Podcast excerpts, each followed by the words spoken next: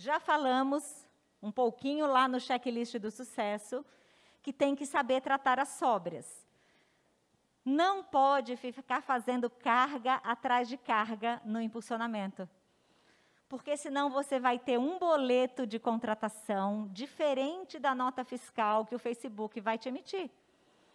E todo mundo que faz impulsionamento sem controle vai ter diligência e, na maioria dos casos, desaprovação, porque não se alinha o que foi contratado com o que de fato foi utilizado.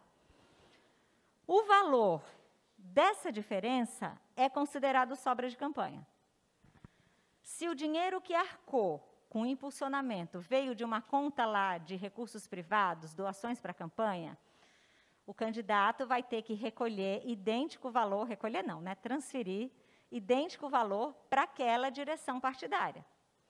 Se utilizou fundo partidário, aquele valor da diferença vai transferir para a conta fundo partidário do partido.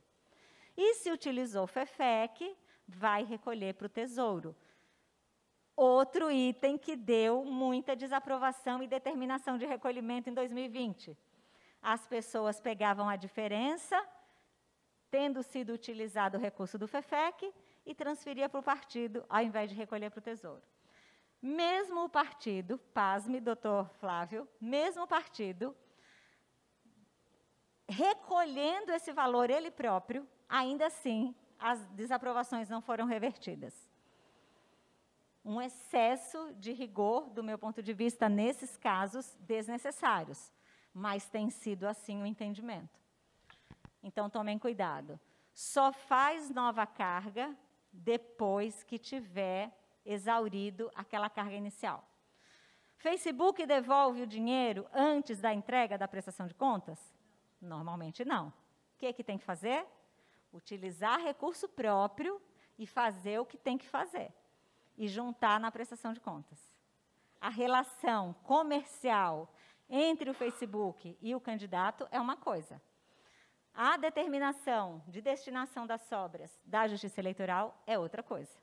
Facebook não devolveu, utiliza recursos próprios. Falei tudo, né? Relatório demonstrativo ajuda muitíssimo.